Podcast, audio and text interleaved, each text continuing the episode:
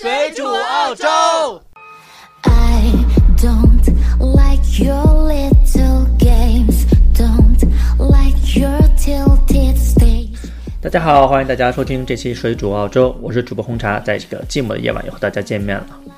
本期节目呢，我们聊一个比较呃稍微沉重一点，又不是很让人听着很舒服的话题啊，就是澳大利亚的强奸问题，而且是校园强奸问题。因为在前一段时间呀、半岛电视台播放了一个纪录片，名字叫《澳大利亚校园强奸》，它的英文名字呢就叫 Australian Rape on Campus。当中说到，在澳洲五十万留学生中，有一些女生成为强奸犯的目标，因为这些女生呢远离家人，被强奸后也不敢声张。特别提到的是，一名十九岁的中国女女留学生被强奸后，想要寻找朋友的帮忙，朋友却告诉她，如果声张的话可能会被遣返，而这种伤害呢和耻辱，只能是自己含着眼泪吞下去。影片播出之后，引起了澳大利亚一片哗然。以前，澳洲各级领导说澳洲留学天堂，这样被啪啪打脸。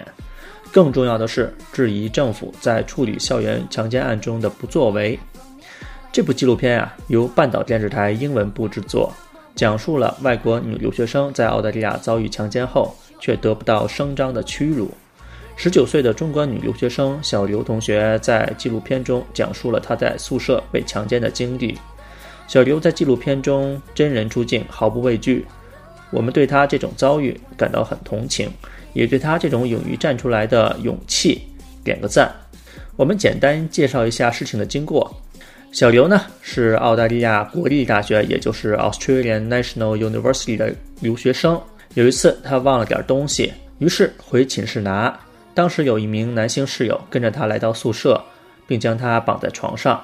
当他试图尖叫的时候，这名男子捂住了他的嘴，并嚣张地对他说：“我会得到我想要的。”最终，小刘在屈辱中被强奸了。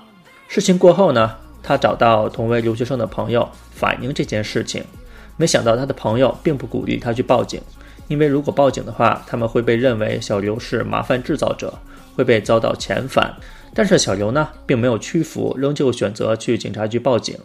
然而，一名女性警官告诉他：“别担心，这绝对不是你的错，但下一次要小心。”听到这个回复呢，我们其实挺生气的啊！如果这件事发生在中国，肯定是这个强奸她的男人立刻就被逮捕，而不是这么敷衍小刘。说实话，我不是很喜欢澳洲的警察。由于澳洲的法律和各种规章制度，使得警察在很多时候都不能帮助这些受害人。女警这么讲啊，肯定是非常不妥的。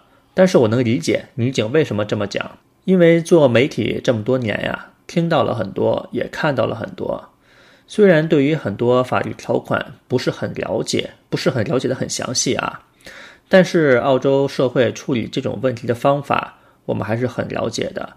这个女警听到小刘这么说，就已经知道后边处理的结果了。基本上就是没有什么处理的方法。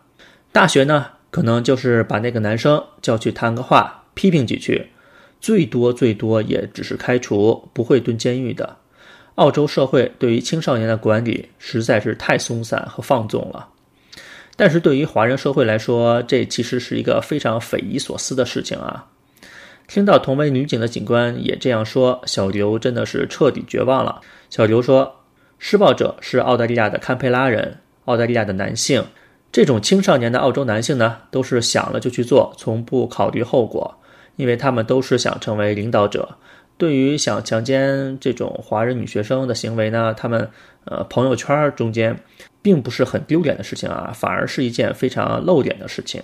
根据悉尼先驱晨报的报道啊。”澳大利亚有超过五十四万国际留学生，其中有三十万在高等学府就读。国际留学生呢，已经成为澳大利亚一个支柱型产业，每年的贸易额高达一百八十亿美元。澳大利亚在宣传中啊，一直把自己标榜成一个阳光、安全又美丽的地方。事实呢，一群远离家庭和国家的国际留学生，在被性侵后不敢说出自己被呃性侵的经历。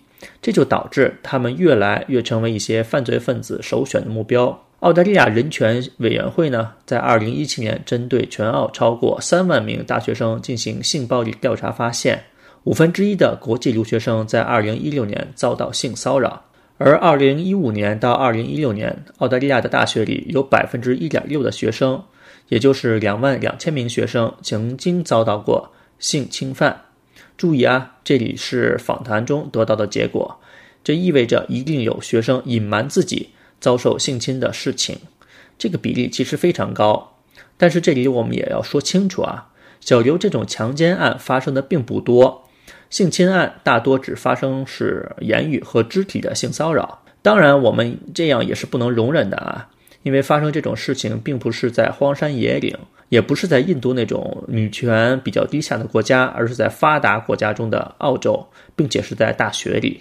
我们再来看一下其他国家的情况啊。我们先看一下美国，在美国的校园强奸案从来都没有停止过，而且已经发展成一种文化了。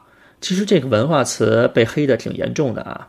比如在二零一五年五月十五号，一名华裔留学生王同学在《邮报》发表过“没被强奸算我走运”，英文名字呢是 “But I was lucky, it wasn't rape”。这篇文章大家有兴趣可以去找一下原文。王同学写道：“他刚从波纳莫学院毕业，四年前他进学校第一天就被一名男同学性侵。他傻傻走进那名男生的房间，当他要离开的时候，那名男生将他强按到墙上，不让他走，并摸胸摸下体。他在极度害怕又无路可逃的情况下放弃了反抗。由于初来乍到，他以为这是美国女大学生必须经历的正常事件，而且还庆幸未被强暴。”该男生食髓知味，一年多后又竟多次侵犯王同学，直到升上大四，他才搞清楚这个人是犯了法，可以受到惩罚，决定向校方投诉。然而令他意外的是，校方虽然处分了那名男生，但是非常轻微，还严厉要求他全部进行保密，如果泄密了，他就要受到处分。王同学说呢，早知如此，他有些后悔向学校投诉。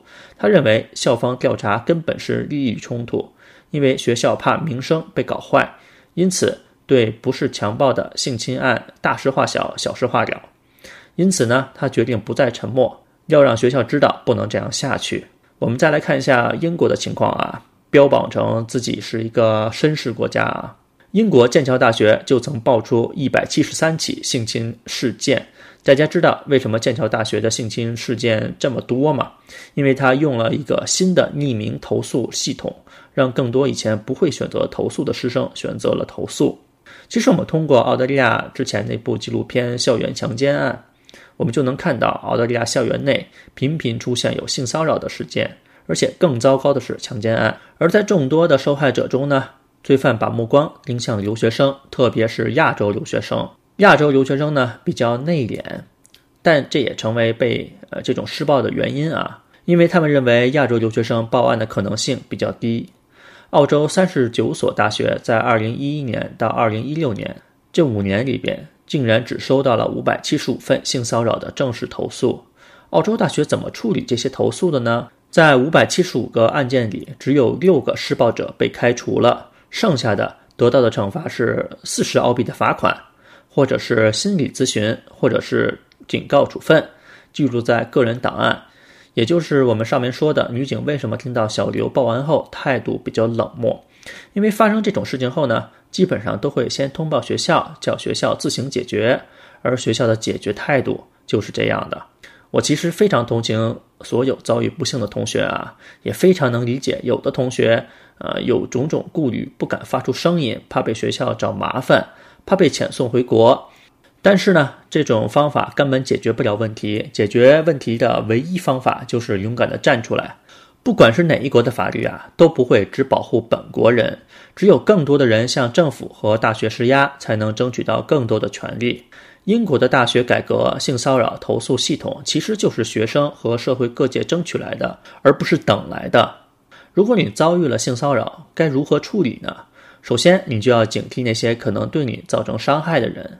性侵的施害者呢，往往都是身边的人，因此主要是提防你身边可能对自己造成威胁的熟人，比如一些学长或者是室友。最好在完全了解他们身份背景后再进行交往。面对他们的要求的时候呢，尽量仔细考虑后再做出答复。必要时呢，可以参考长辈们的意见，比如老师、学校教授，并且呢，要尽量避免和这些人呃在一个封闭的空间里独处或者是远行。大家一定要记住一句话：防人之心不可无。你是要时刻警惕，不要轻易跟随他们单独出行。当然呢，性侵犯不仅是身体上的，当你感觉到不舒服的言语上的性骚扰，也是可以投诉的。比如一些下流的语言进行挑逗，讲述个人的性经历，开黄腔、讲黄段子，或者在你共有的环境里布置淫秽的图片广告，使你感到难堪，这些都是可以投诉的。如果你遭到这些性骚扰，应该及时的保护自己的权利。你可以首先，呃，非常言辞的拒绝他。当有人对你进行性骚扰的时候呢，一定要表明立场，以非常正式的口吻，明确的拒绝他，并且让他停止这些言行。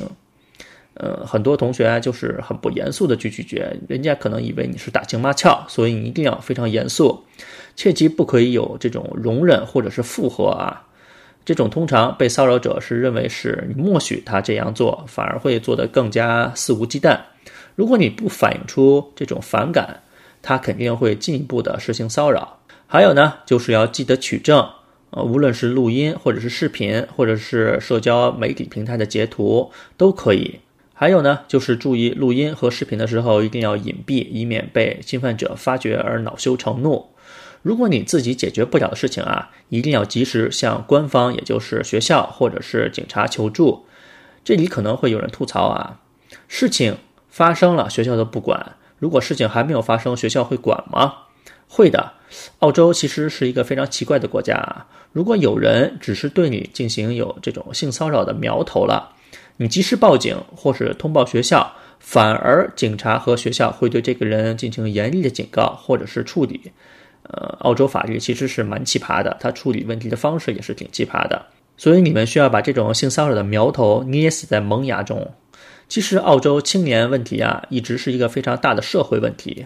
前一段时间，一段显示纽卡斯大学学生互相就着生殖器喝酒，并且侮辱新生的呃一个视频流出来啊，很多澳洲人看了都不以为然，说这种文化在大学里边已经根深蒂固很多年了。视频里呢，包括威胁要强奸一个学生，把另外一个学生的脸推向裸露的生殖器，酗酒，以及一群年轻人把一个男生推向一个女生，喊着亲热一下的画面。但是呢，参加这个活动啊，都是自愿的，没有强迫参加的。很多新生呢，都是想通过这个活动快速融入这种澳洲大学的生活，交到更多的朋友。我在上大学的时候啊，其实并没有经历这些事情，也可能因为我是在阿德雷德这边，相对来说社会比其他的澳洲大城市要更加淳朴和安定一点。性骚扰呢，虽然也听过一些，但是基本上都是言语上的黄腔，大家也没有当一回事儿。但是如果你是在澳洲其他城市啊，周围没有什么朋友，呃，女同学就要尽量注意一点，可以多交一些好朋友，也不要。自己独自一个人独居，或者是夜晚出去，如果要论治安呀，我说实话是中国是最好的，因为要是发生这种事情，在中国早被人打断腿了。而且澳洲白天和夜晚属于不同的世界，大家一定要注意。有些同学要问呢，男生会不会好一点？其实啊，我个人建议男生你也不要单独晚上在小树林里闲逛，也不要自己一个人独自出门，因为澳洲也会发生击剑的案件，而且基本上每年都有，呃，所以你一定要小心。而且发生这些案件的罪犯呢，一般是澳洲土著人。澳洲土著人看到华人小男生呢，呃，都是很漂亮的，因为跟他们相比，他们来说啊，都是细皮嫩肉的。所以你尽量男生也不要自己一个人深夜在小树林里闲逛，以免发生危险。本周呢，基本上是就到这边了。其实话题挺沉重的啊，我们就是想提醒大家，无论是你是出国留学啊，还是考察，一定要注意自身的安全。澳洲还是一个，怎么说呢？社会比较相对来说比较稳定的吧。有些害群之马，哪个社会都有害群之马，只是澳洲比较明显。因为好的人确实真的挺好的，坏的人呢确实是很渣，真的是很渣。还有很多朋友啊问我平时业余生活都做什么，澳洲有什么好玩的？其实我这个人啊有点宅，平时呢也就是看看书，和朋友吃吃喝喝，或者是上网看一些直播的录像。因为我个人很少看直播啊，因为没有什么时间，呃，时间的这个也不是和国内很搭，所以很多时候呢都是上 YouTube 看这些直播的录像。我个人喜欢看王者荣耀的这个直播啊，就是转播的录像。呃，基本上呢，呃，喜欢的主播呢有张大仙、水一、大锤、小倩、剑仙。有的时候呢，也看一些直播间的一些音乐的视频录像，嗯，比如说是冯提莫呀、周二珂呀，或者是发姐呀。最近呢，可能还看一些抖音的视频精选。呃，业余生活也是挺充实的啊。嗯，本期节目呢，基本上就到这边了。我们也是感谢大家收听。如果想收听更多水煮澳洲的节目呢，只要在百度或者是谷歌搜索“水煮澳洲”就可以了。我们也会把我们的 QQ 群的号码放在我们每期节目的简介里。有问题呢，也可以来群里面向我们咨询。但是入群的时候一定要写明“水煮澳洲听众”。本期节目呢就到这边，我们最后送给大家一首冯提莫的新歌《哼》，希望大家喜欢。大家晚安，拜拜。指甲闪耀的吊坠，都为你换成一堆质感灰。那不是我不懂成熟和美，哦，是我更珍惜美显的纯粹。爱得越深的人就越。